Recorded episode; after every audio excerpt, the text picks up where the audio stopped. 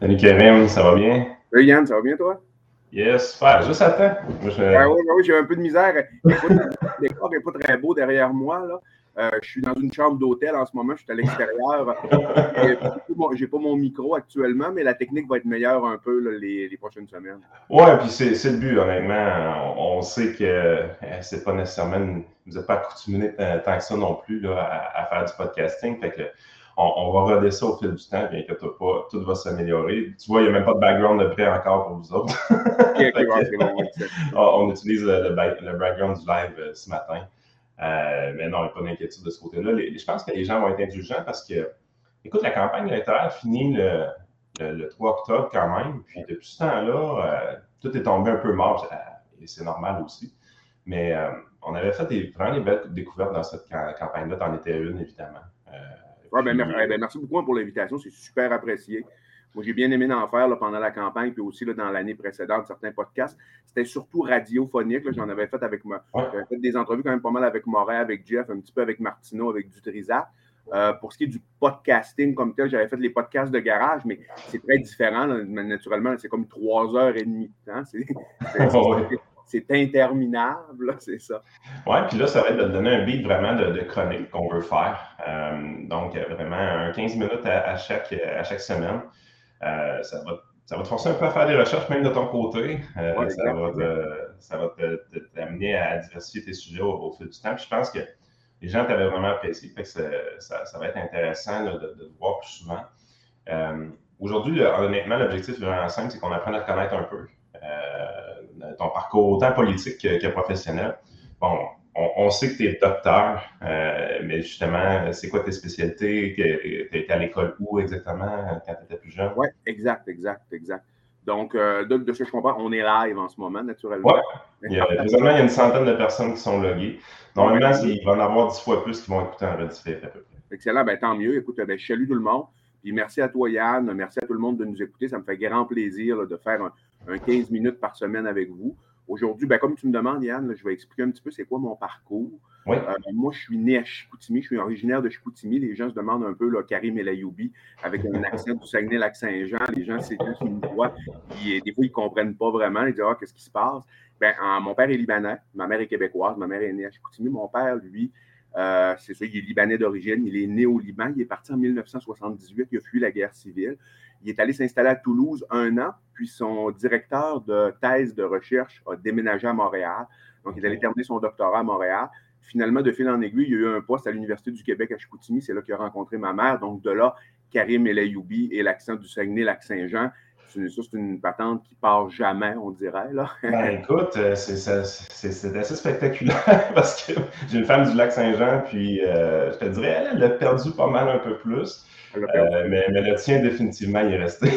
oui, ouais, c'est ça, il est resté. Mon frère l'a perdu plus que moi. Pourtant, je suis parti à l'âge de 19 ans. J'ai voyagé beaucoup. Je ne suis pas retourné au Saguenay tant que ça, mais bon, ça, ça demeure.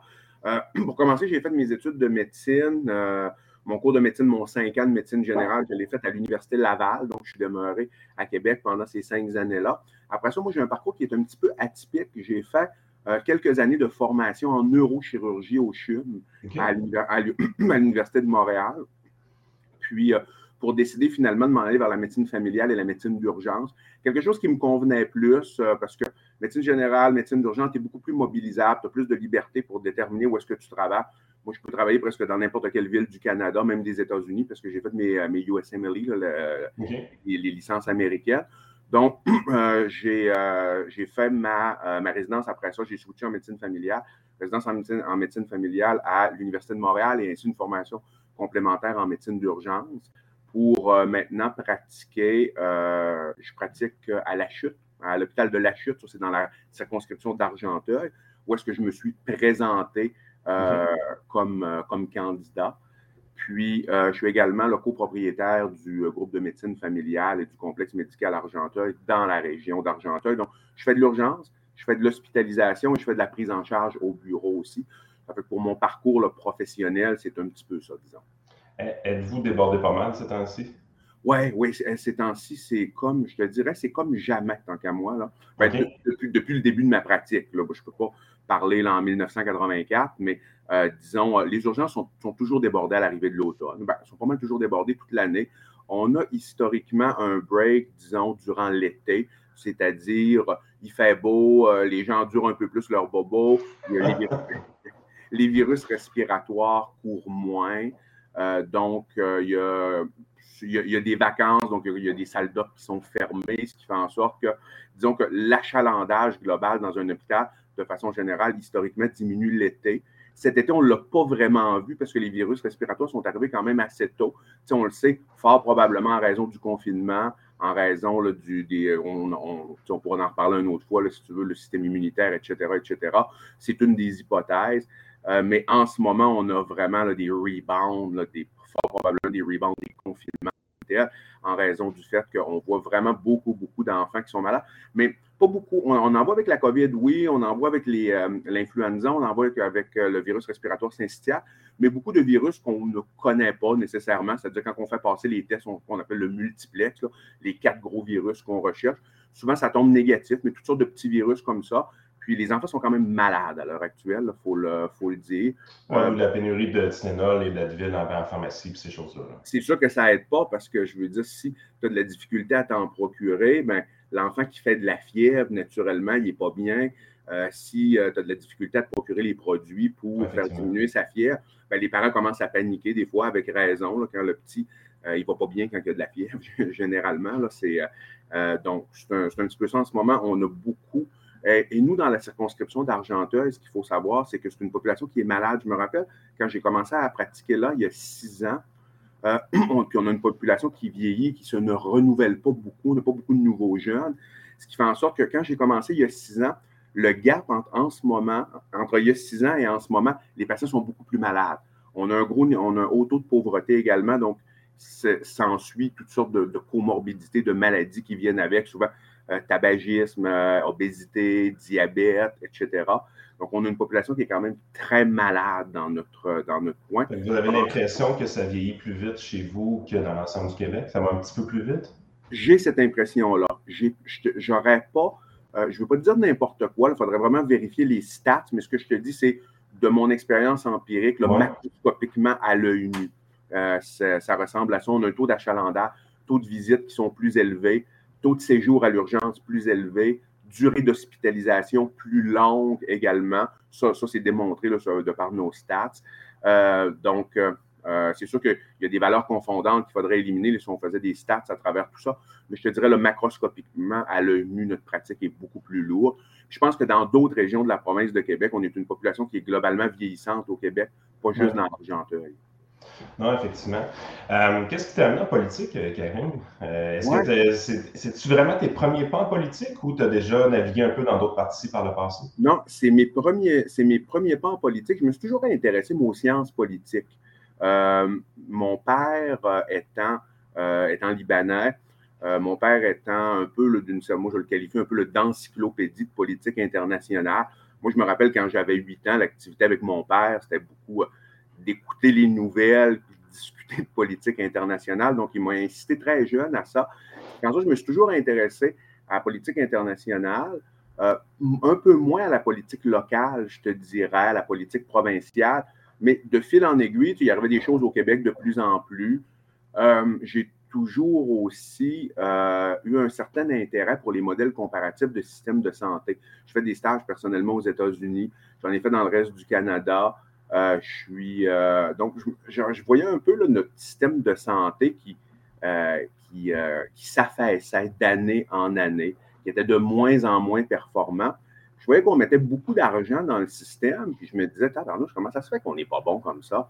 Puis finalement, j'ai vu, tu sais, la pandémie a commetté un petit peu ce qui fait la goutte qui a fait déborder le verre. J'écoutais Eric Duhem, ça faisait un bout de temps que je le, que je le suivais, je ne le connaissais pas personnellement.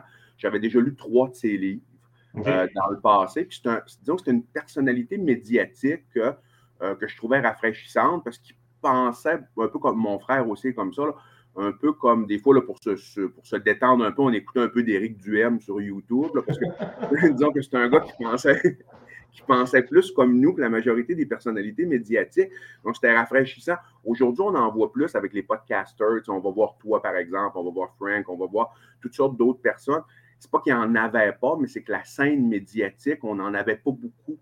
On n'avait pas la chance d'en voir beaucoup. Donc, je trouvais ça très rafraîchissant de le voir. Puis là, quand j'ai vu qu'il allait devenir, je, l'écoutais sur choix, puis euh, il parlait à un moment donné à Jeff, puis il disait Ah, je pense que je vais peut-être devenir le chef du Parti conservateur. Tout ça, je dis ben, Parti conservateur, je le connaissais un peu sous Adrien Pouliot.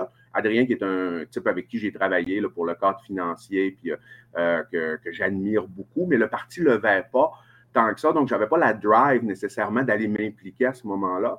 Quand j'ai vu qu'Éric prenait le lead du parti, j'ai dit, ouais, avec sa notoriété, ça peut peut-être monter un peu. Jamais pour être élu, nécessairement, là, puis pour avoir l'opposition officielle, non. Mais tu sais, qui sait, peut-être un, deux députés ou peut-être un, 8, 9, 10% d'intention de vote. On ne le sait jamais. Ça fait que j'ai pris ma carte de membre juste pour encourager au départ. là, que je salue s'il nous écoute, mon directeur de campagne, Sherwin Edwards, qui m'a vraiment aidé beaucoup dans la campagne. Euh, il appelait les gens random comme ça, euh, sur la liste des, membres dans la circonscription d'Argentin. Il me parle. Il me demande qu'est-ce que je fais dans la vie, il discute un peu avec moi. Il dit oh, c'est quand même intéressant. Il dit Eric euh, va venir faire un tour dans Argentin telle date. Ça tente-tu de venir? Je dis bah oui, je vais, y aller. Moi, lui, c'est mais moi, il parle un peu. On a discuté. Puis finalement, Eric, il dit ah, tu as des bonnes idées en santé. Ça tente-tu de faire partie de notre comité santé? J'ai dit ah, ben oui, avec plaisir. Moi, je voulais juste aider dans l'underground au départ. C'était vraiment juste ça que je voulais. No way que je voulais m'en aller, me présenter, mettre ma face sur un poteau, puis recevoir des invectives à chaque jour. Au début, ça ne me tentait pas. Puis, euh, finalement, de fil en aiguille sur le, comité santé, j'ai comme pris le leadership du comité. Donc, euh, lorsqu'on m'a dit, on m'a dit, ben, viens avec nous sur la commission politique. Je suis, pour le bénéfice des auditeurs, ceux qui ne le savent pas, c'est la commission politique. Tu as euh, tu as, différents comités aviseurs, c'est-à-dire tu as un comité santé, un comité économie, environnement, euh, euh, route, l'équivalent de, la MTQ, etc., etc. Tu en, as plusieurs. Et tout ça converge vers la commission politique où est-ce que les idées sont, filtrées pour ensuite envoyer des recommandations officielles à l'exécutif et aux chefs qui, eux, vont trancher. C'est un peu comme ça que la majorité des auditeurs, je pense, sont renseignés. Tes auditeurs, ils doivent le savoir, mais pour ceux qui ne le savent pas, euh, puis là, ben, j'ai pris de plus en plus un rôle de leadership. J'ai euh, participé, c'est moi qui ai l'idée les, les, propositions en santé, la plateforme. à un moment donné, Eric a dit ah, J'aimerais ça qu'on aille dîner. Il est venu dans et puis euh, là, moi, je pensais qu'il voulait qu'on parle d'idées. C'était pas du tout son objectif. Là. Eric est capable d'être persuasif. Hein? Exactement. là, il est arrivé et il, il, a commencé à tourner autour du pot. Il tournait, il tournait en rond. Puis là, j'ai dit Tu quelque chose à me dire ou quoi J'ai dit Je trouve que tu veux t'en viens où? Puis je me doutais ce qu'elle allait me demander. Il a dit, ah, ben, j'aimerais ça que tu te présentes comme candidat. Puis là, j'ai dit, non, non, j'ai dit, moi, être dans l'underground, là. Ça ne me tente pas de me présenter comme candidat. Et là, il dit, ouais, mais le gros problème, Karim, si tu ne te présentes pas comme candidat, tu restes dans l'underground, tu ne pourras jamais parler de tes idées. Tu vas toujours être le gars. Et si ça te tente d'aller sur la place publique pour parler de tes idées, pour les communiquer aux gens, il dit, c'est sûr que tu vas, c'est sûr qu'on va fouiller tout dans ta vie c'est sûr que la petite virgule que tu as dit de travers à un moment donné, le petit mot, puis il était très honnête avec moi, il dit il y a des gens qui ressortent de là à genoux en pleurant. Il dit et on va trouver des affaires, il n'y a personne qui est parfait dans la vie, tout le monde s'est trompé. Donc attends-toi à ce qu'il y ait des articles contre toi, attends-toi à ce que tu aies une gang de trolls sur les réseaux sociaux qui t'attaquent à tous les jours. Il dit mais si tu es prêt à ça, à ce moment-là, tu vas avoir une tribune. Il dit je vais m'arranger pour que tu en aies une il dit, et il a tenu sa parole, là, vraiment, il dit, puis il m'a dit, je trouve que tu exprimes quand même bien les idées. Il dit, on va peaufiner des choses ensemble. Il dit, on va, puis on va aller de l'avant tous les deux. C'est ce que, finalement, c'est ce que j'ai décidé de faire, puis j'ai vraiment aimé l'expérience. Sur le plan humain, c'est une expérience qui est extrêmement enrichissante. Le un, ça t'apprend à faire une carapace. Oui. Parce que, tu sais, quand tu travailles en médecine comme ça, tu es beaucoup dans ta chambre d'écho avec tes collègues. Puis souvent, ben, je veux dire, oui, des, fois, on se pogne un peu, des fois, on n'est pas d'accord, mais on a étudié la même chose dans les mêmes facultés. On pense pas mal de la même façon. Puis, tu sais, des fois, on se challenge un peu sur les diagnostics naturellement, mais de façon générale, on est 95% du temps, on est assez alignés ensemble. Donc, euh, de sortir de cette chambre d'écho-là, qui est un petit milieu, qui est le milieu de la santé, de t'améliorer comme être humain aussi sur le plan des connaissances, parce que je me suis énormément amélioré en économie, parce que naturellement, pour bâtir une plateforme, tu ne fais pas ça toute seule, peu importe, peu importe c'est quoi ta formation. si toi, mettons, tu voulais bâtir une plateforme, mettons, tu voulais bâtir une plateforme santé, peu importe, une plateforme environnement, ben toi, comme, comme gars de finance, comme toi, je pense que tu as une formation en actuariat, ben, tu aurais besoin de gens de terrain pour t'aider. Moi, personnellement, j'ai eu besoin de gens d'économie pour m'aider. quelqu'un que j'ai beaucoup apprécié puis que j'ai rencontré, qui est ici avec moi là, à New York, Michel Kelly-Gagnon, euh, qui m'a beaucoup, beaucoup aidé. Il a fait un peu un mentorship avec moi dans le sens qu'il m'a présenté à des économistes en santé, il m'a aidé sur des, sur des points à mieux comprendre la dynamique économique sous-jacent à un système que tu veux bâtir. Donc ça, ça m'a, je suis vraiment très reconnaissant de l'expérience. Ça m'a amélioré. Ça m'a permis d'apprendre à, à, à, me faire une carapace par rapport à la critique, euh, apprendre aussi à ne pas tomber dans certains pièges qu'on va te lancer lorsqu'on essaie de t'interviewer et m'améliorer beaucoup sur le plan des connaissances. Donc, je suis très, très reconnaissant à Eric et au parti de m'avoir donné cette possibilité-là. Ah, je, suis d'accord avec toi. désolé les gens pour, euh, pour mon micro. Effectivement, mon micro de base n'est pas plugué. Il faut que j'aille jouer dans mes fils après, après le podcast. Mais euh, content de t'avoir parlé, Karim. C'est pas long qu'on fait 15 minutes avec toi. Non, pas long. De, tout ce qu'il faut pour faire de la communication. Fait que, euh, on va se reprendre la, semaine prochaine, puis commence à penser à un sujet que tu voudrais nous parler en particulier. Les, gens devraient apprécier, je suis pas mal sûr. Excellent, je t'envoie ça, ça me fait grand plaisir. Merci à toi, et merci à tes auditeurs. Bonne journée. Merci, salut. Là.